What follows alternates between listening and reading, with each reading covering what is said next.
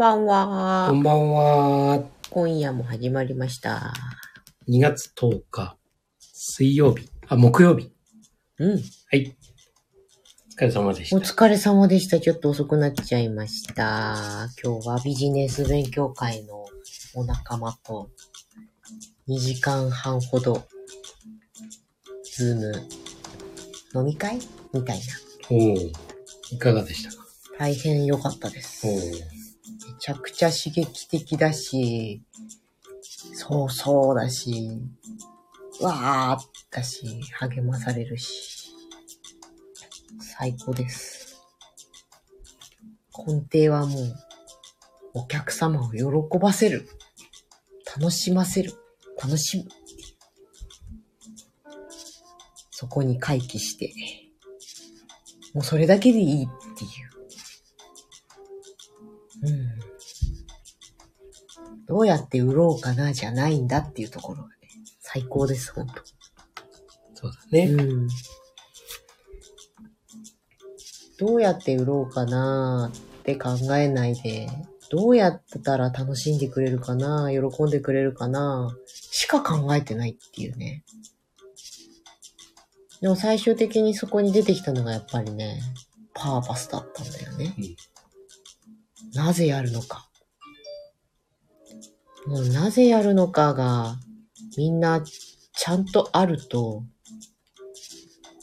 で、そのなぜっていうところが、喜ばせるっていうところにつながって、乗っかって、まあ、乗っかってじゃない、掛け合わさって、そしたら、自然とやることが見えて、間違わなくなるし、まあ、印象的だったのはやっぱりね、みんな、例えば、ランチ営業やめるとか、あと、下請けの仕事、かなり巨額の仕事を断るとか、まあ営業時間を短縮するとか。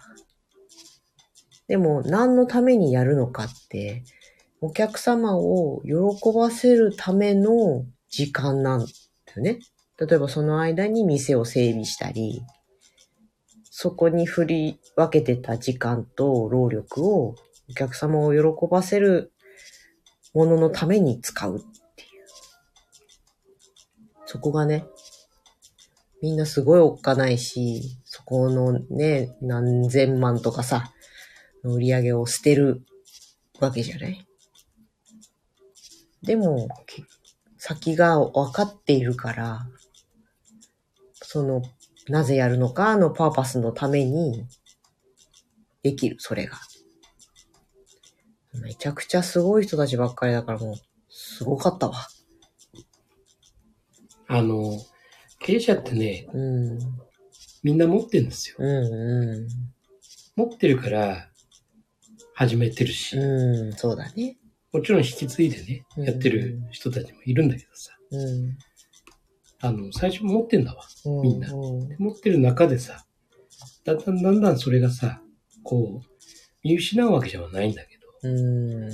やっぱりね、あのそれを見るうん。ところがね、うん。若干変わってくるんだよね。うん。だから、やっぱり、すごく、すごいなと思う人たちっていうのは、うん常にそれを継続してんだよね。うん。そうだね。もはや習慣化してるんだよね。うん。そうそうそうそそこの違いはあると思う。うん。だから、う。みんなね、やっぱり持ってるんですうん。よ。うん。持ってるから、そこにね、やっぱり気づくというか、そうだね。まあ気づけるそういう仲間とかがね、うん。いることが一番いいんだけど、うん。どうしても自分一人でね、うん。あの、まあ経営者って孤独うん。とかよく話出るけど、うん。決して孤独ではないはずなんだけど、うん。やっぱりそういう相談っていうかね、うん。まあ、壁打ちできるような相手とかっていうの、うん。社内にいればいいんだけども、なかなかそういうのもね、うん。難しいし、で自分で考えていくとさ、ちょっと角度違そうと、ね。また違うふう。意識いってしまうんで、うん。本当にそれをね、こう、振り返りながら、それこそパーパスだとか、うん。というものをね、あの、そういえば俺、うん何のためにうん。このお店開いてんのかな、うん。ね、この会社やってんのかな、っていうところをこ思い返しながらね。やれば、みんなうん。楽しくね。うん。もちろんそういう怖い部分もあるよ。うん。ね。そういう。ここが手放せないとかね。うん。そういう恐怖もあるんだろうけども、でもパーパスがそうやって常にね、うん。こう振り返られるようなものになってると、同じようにできるんじゃないのかな。うん。本当にね、逆説的に多分ね、一般的に見ると、売り上げを捨てるとかさ、もしくはこう、ニーズに応えられないとかさ、うん。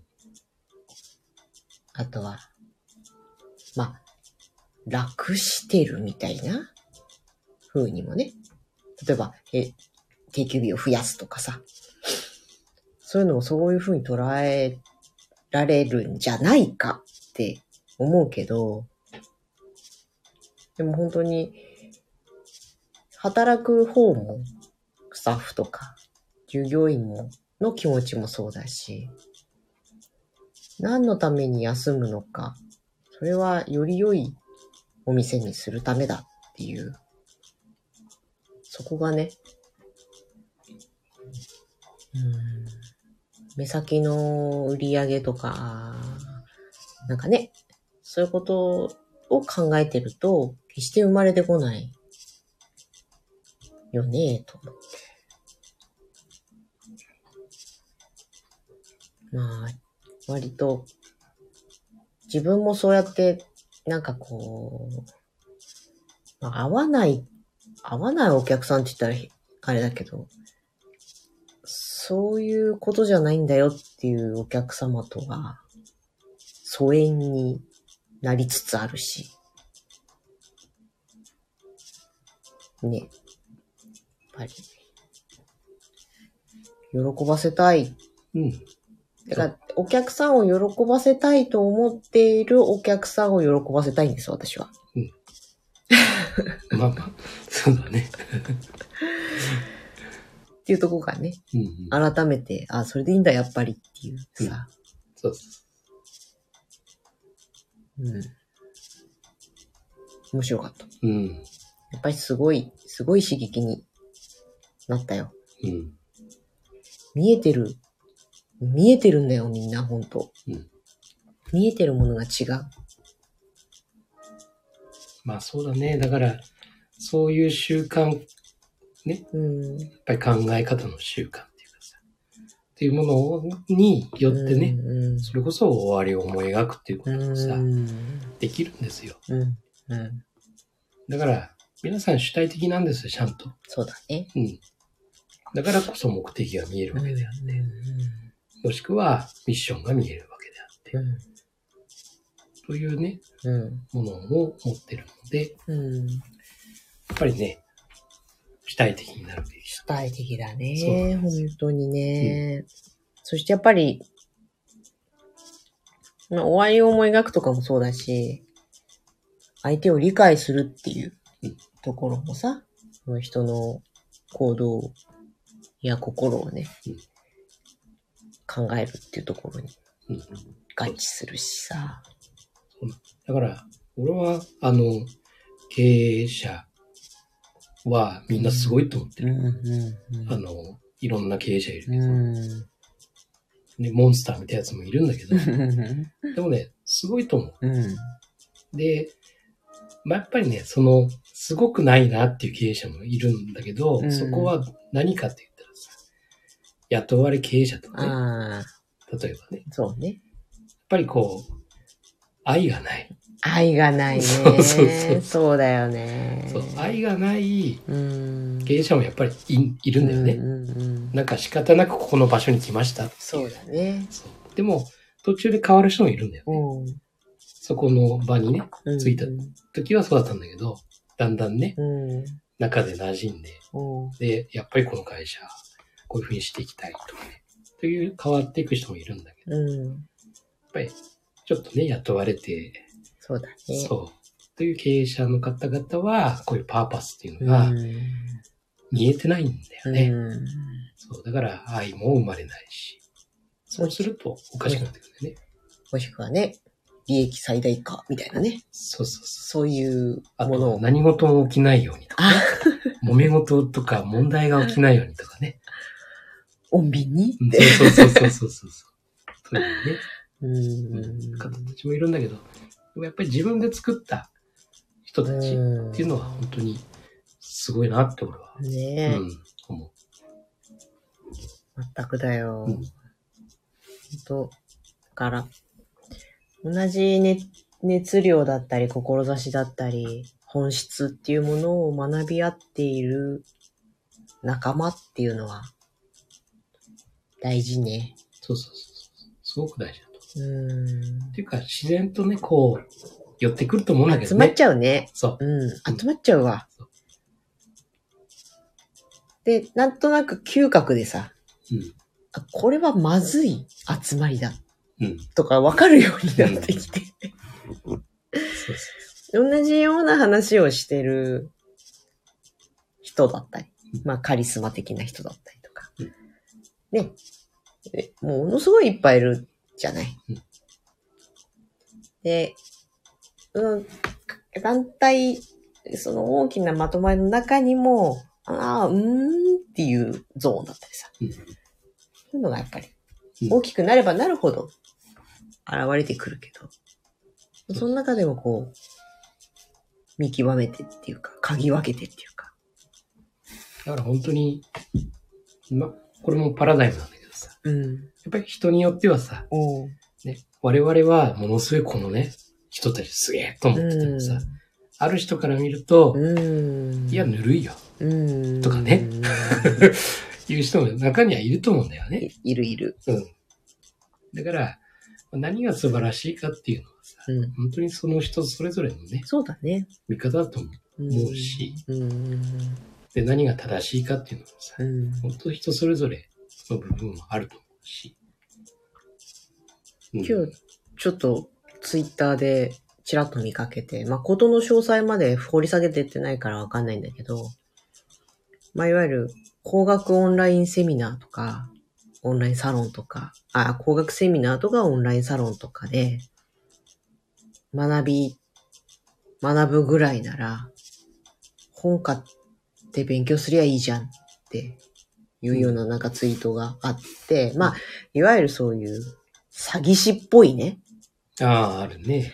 あの、素人同然みたいな人があさ、なたたちを億万長者にしますそうみたいな。そうそうそうそうそう。そういうのもそうだし、まあ、やっぱりウェブ系だとそういうスキルをね、うんスキルをつけて、すぐ独り立ちして、すぐ稼げるようになりますとかさ、うん、あるある。あと、主婦が空いてる時間に勉強したらあっという間にウェブデザイナーみたいなのとかさ。うんだからそういう工学セミナーみたいなのに、いなんで選んでしまうんだみたいな。うん。書籍を買って、なり、なになに、そういう無料のものってたくさんあるし、そういう正しい情報発信をしてる人はいっぱいいるのに、なんでわざわざそういうところに入っちゃうんだろうみたいな。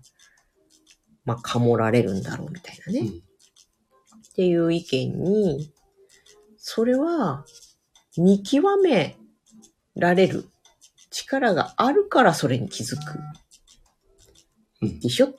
うんだから、もしかしたらそれ、それの、その講座なりなんなりの、よしあしっていうのはね、あるよ、きっとうん。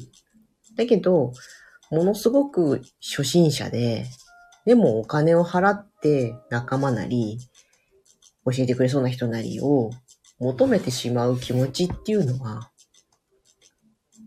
うんあんじゃないって。うん。だから本当に詐欺みたいなね、そういうのはダメだけど、そうじゃなくて、まあグレーゾーンみたいなのもいっぱいあるからさ、何を選ぶかっていうのはその人自身の、が何を大切にしているかであって、っていう意見があってさ、もうそうだよねって、分かってる方から見るとさ、なんで今それなんでしょうとかって思っちゃうけそどう、何にも分かんない人から見たら、手取り足取り、もう本当に初期の処処方から教えてくれる人がいいかもしれないしなんかちょっと夢見心地にさせてくれてね、希望を持たせてくれて、モチベーションが上がって、で、努力ができるんであれば、それはそれでもしかしたら間違ってないのかもしれないなとか、そうそまあ、本当に詐欺師みたいなのもいっぱいいるから気をつけないとなんない話なんだけど、それもね、う。うん。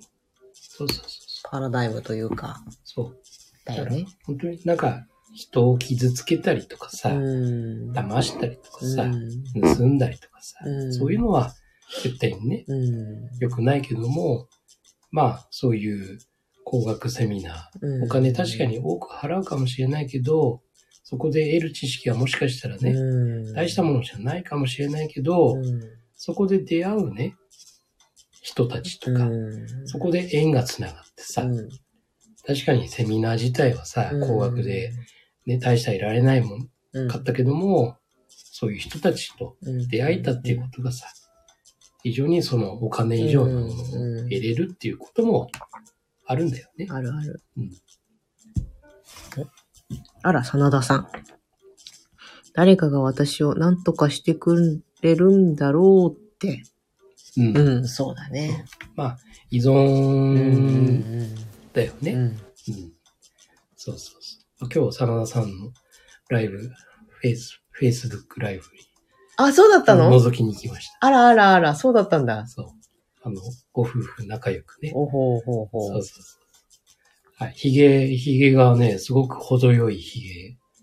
へー。なんかますますかっこよくなってコロナ引きこもり。を二乗じたそう。ヒゲ。そう。かっこよくなった。そう。マスターありがとうございました。すごいかっこいいなと思って。そう。そうだったんだ。そう。まあ、非常にあの、真田さんのうん。ツッコミが面白くて、うーん。いいね。いい。あの、あのどこのマリアさんって、へえ。あれ面白いなと思って。いや、いいね、みんな。たくさん発信してて。ね。うんそうそうそうそう。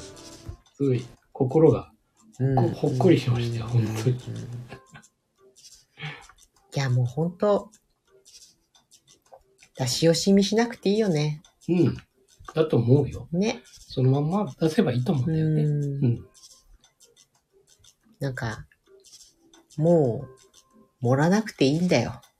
そうそうそうそうそう。盛る必要性はもうないよ。ないねう。ん完全にだって違いを認めてもらえるようなさ、うん今時代になってるじゃうんない、ねあの人男なのに女っぽいとかさ、うんもう全然ありだってうんいうさ、男なのに何ですかと相手るっていうのはありだもんね、全然。ありあり。もう何でも自分をね、そのまんま出す。うんむしろその方がそう。自分も相手もいいよ。そうそうそね誰かの人生を生きてんじゃなくて自分の人生だからね。う。本当にね、あの、楽うん。して、楽しんで。うんうん。ね楽っていうのはさ、その怠慢じゃなくてね、うんうん。本当にこう、自然体でっていううん楽しうん。うん。い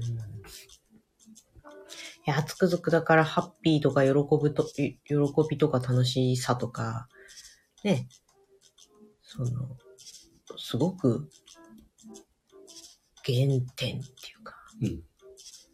うん。もうそれだけを追求していけばいいんだよ、本当っていうのがね。そうそうそう。そうなん。まあ、それに付随するね、面倒くさいこととかさ、うんあの、いやいや、できればやりたくないなということとかも、あったとしても、うんうんそれが誰かの楽しみなり、誰かの喜びになるというところをエネルギーにしてうん、やれていくんだよね。そうそうそう。そうなの。まあやっぱり楽しいっていうのがね、ポイントだとポイン思いますよ。トだわ、ほんとね。だから、今日、今日、今日はね、うんあのーワッフのね、うん。今日インドネシアの子だったんですよ。そう、先生が。そうそうそう。うん。えー、今日誕生日だったんだよね。へえ。まあ、お菓子ね、あげたんだけどさ。うん。で、まあその子22歳なんだけどさ。うん。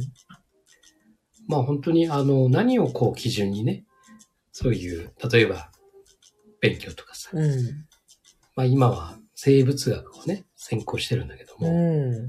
で、何をこう、持ってね、こう全部やってきたかって言ったら、やっぱり楽しさを、自分が楽しいと思えることを基準に、今までやってきたって。うん。素晴らしいね。そう。だから、まあ、北海道大学に入って、んで、1年生の時って、うん。その生物学以外にね、いろんな科目、うんうんうん。必須科目そうだね。やんなきゃなんない。やっぱり楽しくないうん。から非常に苦しかった。うん。だから本当にその、もちろん、トータルでね、うん。まあ単位とか取らなきゃなんないから、まあやる必要はあるけども、やっぱりその楽しさうん。ないと、こう自分にうん。こうエンジンがかからないっていうか、うん。そういう苦しみはあったけど、それ乗り越えて、うん。まあなんとかそのゲームのように、うん。えー勉強もね、ゲームのようにこう自分の中でうん作り変えて楽しみながら、で乗り越えて、うん。で、まあその結果、専門的にねう、ん生物学の今、えー研究うん。ができている。もう、めちゃくちゃ楽しいとだから。うん。で、楽しいと全然努力とも思わないし、本当にもう、楽しくね、うん。えー学んでいける。というのが、すごく自分のうんこうベースとなってるっていう、基準となってるっていうのかな。うん。そういう話を今日してて、うん22歳だよ。すごいね。22歳でしょっていうさ。22歳の時どうだったか。いや、すごいなと思って。すごいね。まあやっぱりね、まあインドネシアからこうこっち来るにあたってもね、うん。あの、まあ奨学金で、うん。来てるからうんで、やっぱりね、すごい、あの、日本って人気があって、うん。インドネシアから4000人の希望者がいたんだって、うん。留学するの。で、そこから筆記試験で、うん。えー1000人に絞られて、ほで、次の面接。試験が、今度そこから一気にうん30人に絞られる。え？そその30人のうちの一人ってこと？う。そう一人になっめちゃくちゃす、すごいじゃんた。。すごい人。で、自分の人生は、はい。あの、そういう奨学金うんだとか、あとは、あの、いろんなオリンピックに出て、賞金稼いで。うーん。数学オリンピックみたいなやつ？そうそうそうそうそうそう。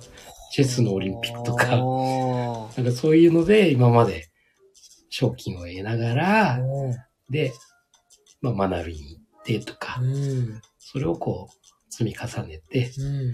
で、奨学金もらって、今こうやって来てるっていうね。うんすごいね。すごいよね。いやーもう本当自分大学の頃何やってたんじゃって思うね。全然だからね、意識レベルがね、全然違うなって、やっぱり。うん。ほんとすごい。うん。でもやっぱりそこにあるのは、楽しさ。うん。だから本当にさっきもね、うん話聞いてて、あ、今日は随分その楽しうん。といういワードにね、うん。すごく触れるなと思いながらね。そうだね。いや、大事だよ。うん。だから、今日、だから、リタの心って出てきたよ。うんうんうんうん。そうだね。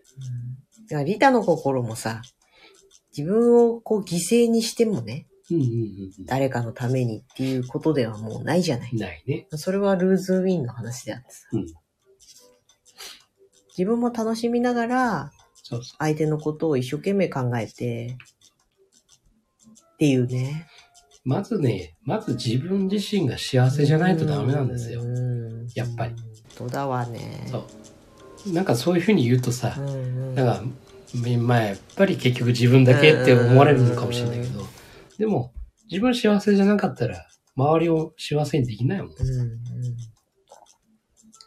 じゃあ相手の幸せなのを見てこう自分も幸せになるっていうその循環がね、そうそうそ結局一番、なんていうのかね。そう俗物的に言えば売り上げも上がるしさ。う。そう。ね。結局お金はね、うんあの、おまけなんですよ。うんうんだと思うよ。うんまあ見える形なのかもしれないけどもね。うんおまけなんじゃないかなって。うんご褒美的なものだったり？そうそうそう。まあ、それをさ、ツールの一つだからさ、うん。それをまたうまく。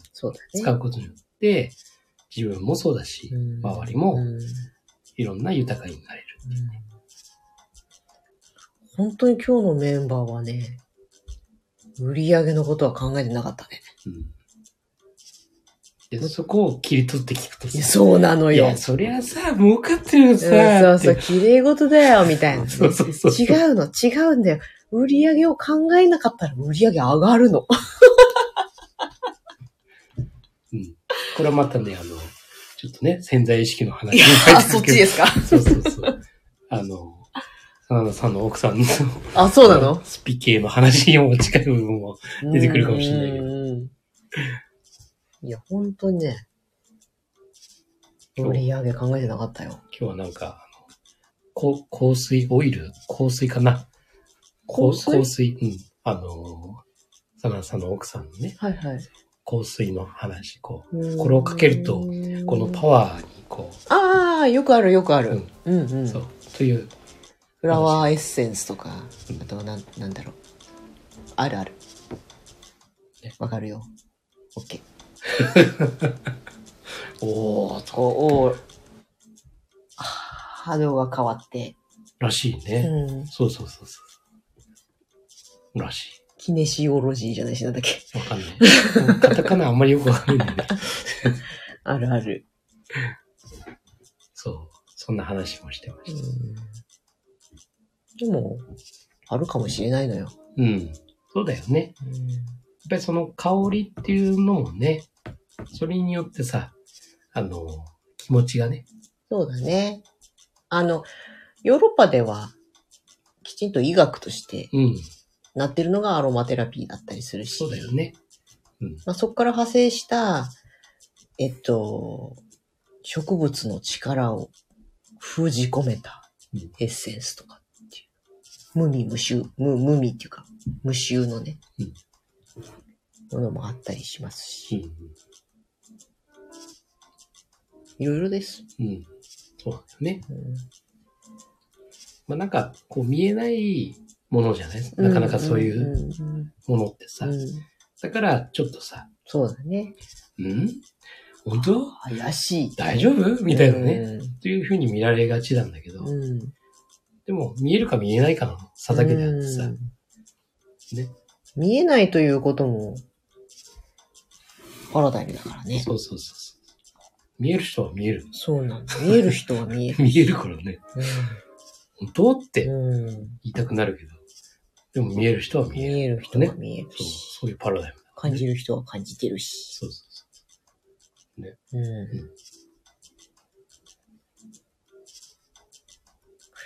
宇宙人に連れ去られた話みたいなのこの間読んだんだよな。う。自分じゃなくてね。自分じゃないよ。自分連れ去られてたら言うわ。でもまあ、もともと自分が宇宙人なのかもしれない。なるほど。それは時々感じる。うん。どっかこう、寝てる間にね、移動してるかもしれない。うんうん本当私、昼と夜とでは別人な気がする。うん。時々。交代みたいな。こ交代シフト。制？シフト制？そう、シフト制。だいたいね、7時、8時ぐらいから交代する。夜のね。シフト制だ。うん、シフト制。でもそれを、ちょっと二昔くらい、ま、前まで言うと、前に言うとさ、うん。二重人格ですか？ああ、そうだね。シフト制にするといいと思うんだけどね。ヤヌスの鏡。あ、なんじゃそりゃ。ドラマ。へえ。知らんし。こう、夜になると不良になってくる。へえ。そうそうそうそう。そう。知ってる人は知ってると思うけど。うん、知らないよ。50代しか知らないんじゃない？多分50代、そうだね。うん。まあ、そんな楽しいがキーワードのうん。日でしたね。そうだね。まあ、自分も楽しんで仕事をしようと思うよ。うん。日々楽しいからいいんだけどさ。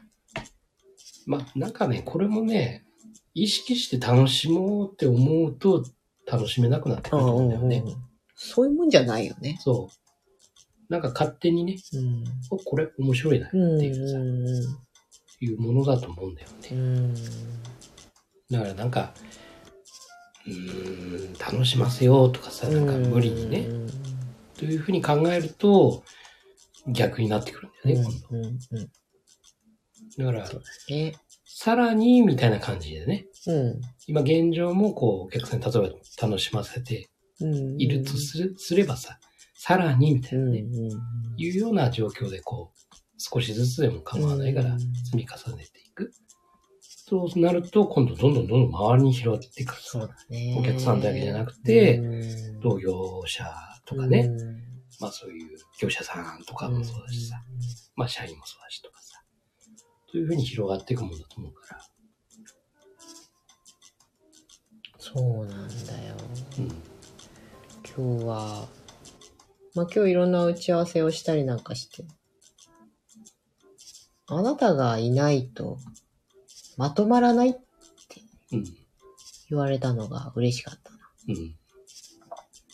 社内だけで話してても まとまんないんですよ。うん。うん。やっぱりあなたにが入ってくれるうん。とまとまるし、うんひらめくし、見えてくるから。うん今日は結構いろんな人に言ってもらったので、ありがたかった。そうなんです。千人ですから。いやいや、千人ですから。ね、未来の種まきの中でも、なんとかじゃよっていう。ぐるぐるした杖持って。そうです。あなたが主役です。嫌です。私は気役でいいんです。まあ影の主役とさ、メインの主役。ねうん。いろいろ主役ってあるからね。うん。脇役の主役もあるわけだから。そ今日私含めて6人うんだったんだけど。う。うん。あれ？もう終わっちゃった。ん？違うか。1、2、1、2、3、4、5。6人だよね。うん。みんな仕事もらってて、うん。影の、影の主役みたいな。うんうんうんうん。さすが。いやいやいや、ありがたいことです。いやー、ちょっと、まあ本当にでも幸せな話だよね、それってね。そうなの。うん。で、みんな本当にお客様を幸せにしたいって思っている人たちとばっかり仕事をしてるから、うんだよねっていうのが分かって、うんよりね、うん。なんていうの？やっぱりさ、前は、過去はね、いや、なんでそういう気持ちで売ってるんだろうとかさ、うんそれに対して一生懸命こう、そうじゃなくて、お客様の方を向かないと、みたいなことをこうね、伝えようとしても伝わらなくって、うん。結局不本意なものになってうん。終わるみたいな。うん。そういうことを心配しなくていい方たちとのお仕事は本当にね、うん。楽しい。うん楽しいから、楽しませたいし、喜ばせたいと、こっちも頑張れると。うんですね。そうだね。うん。まあだから、ふと思うのはさ、まあ昔の一昔時代とさ、今の時代はさ、こうやって地域が全然違う。人たちと繋がれるようになってるでしょ。うん。これってすごく大きな話で、うん。やっぱりその環境によってさ、うん同。じような仕事をしてたとしてもさ、やっぱり物の見方、うん捉え方が違うんだよね。で、同じエリアの中でさ、こう、例えばそういう相談とかやってたとしても、それこそさっき言ったさ、うん。社内で話がまとまらないっていうのと似たような感じになってくるんですよ。うん同じ環境にいるから、やっぱり。うん、そうね。でも、違う、こう、環境、うん。ね、例えば、札幌と福岡とかさ、うん。ね、静岡とか、やっぱり違うんだよね。うん。愛知とかさ。うん。やっぱり違うんだよね、うん。それぞれね。だから、そうすると微妙に違うんだよ、こう、見見え方が。そうすると、いろんなものが、こう、お互いにね、うんこう、これってこう思ってるって言ったものが、そうじゃないんだっていうことの気づきも入れたりしてさ。うんだから本当にこの、同じ日本なんだけど、うん。こう、やっぱり違う。違うからこそ、気づくものとか、うんあとは新しいものが生まれたりとか、うんうんいうふうになるんだろうなって、本当だね。と思うよね、本当つくづく。シナジーだね。うん、本当ね、思う。だから、私やっててもそうさ、やっん。ぱり違うんですよ、それぞれの感覚とかが。うんうんうん。同じ子供、うん同じ日本人だけども、やっぱり違う、それぞれ感覚が。なぜならやっぱり今までうん。生きてきた環境っていうものがさ、それぞれが違うから、うん同じ日本でもね。だから、あーって、うん。面白いなと思って。だから普通になんか、もう年の差なんてさ、うん。もう40歳もさ、うん。30歳も違う。だけど、うん。普通になんか友達のように、え、これってどうなの？って、うんえ？って、おじさん的にはこう思ってんだけど、え違うの？みたいなね。そういうのもね、非常にこう、うん、うん刺激的だしね。まあこれが今度、今はね、今日はインドネシアだったけどさ、うん。なおさら世界っていう部分ですっごい広がってるし、いね。や、面白いなと思って、う本当だから、パラダイムはんうん本当に無限大だなっ無ていう、限大だね。そそう、無限大だし、簡単にそれをジャッジしたらね、うんもったいないよね。う、そう。そうそうえ、これは私のパラダイムとは違うんでって言っちゃうとさ、そう。うん、言って除外しちゃうと、うん。ね。そうそうそう。だからいろんなメガネをさ、うん。あ、こういうメガネがあるんだって。うん。よしじゃあちょっと試しにそう。つけてみっかな。合うかな？俺に合うかな？やっぱダメだったでもいいんだよね。そうそうそうそうそうそう。もしくはね、あ、意外と合ってんじそうゃん。そうそう。いけてるんじゃないこれ？みたいなね。ほんと。うん。たくさんメガネも用意しておけば。ね。それだけ人生楽しいよね。そうそそんな。楽しい日でした。はい。楽しいです。うん。はい。明日も頑張ろ真田さんのライブ楽しかったです。う。いやーよかったね。うん残念、私もズームミーティング、ミーティングじゃないや。飲み会じゃなかったら行ったのに。またやってください、花田さん。ね。私が時間あるときに。知らんって。はい、じゃあ、そんな感じで。はい。はい。あ、拍手もらった。お、ありがとうございます。じゃあ、あなたの人生の主役は、ああなた自身です。今夜もありがとうございました。はいましたまた明日やれたらやります。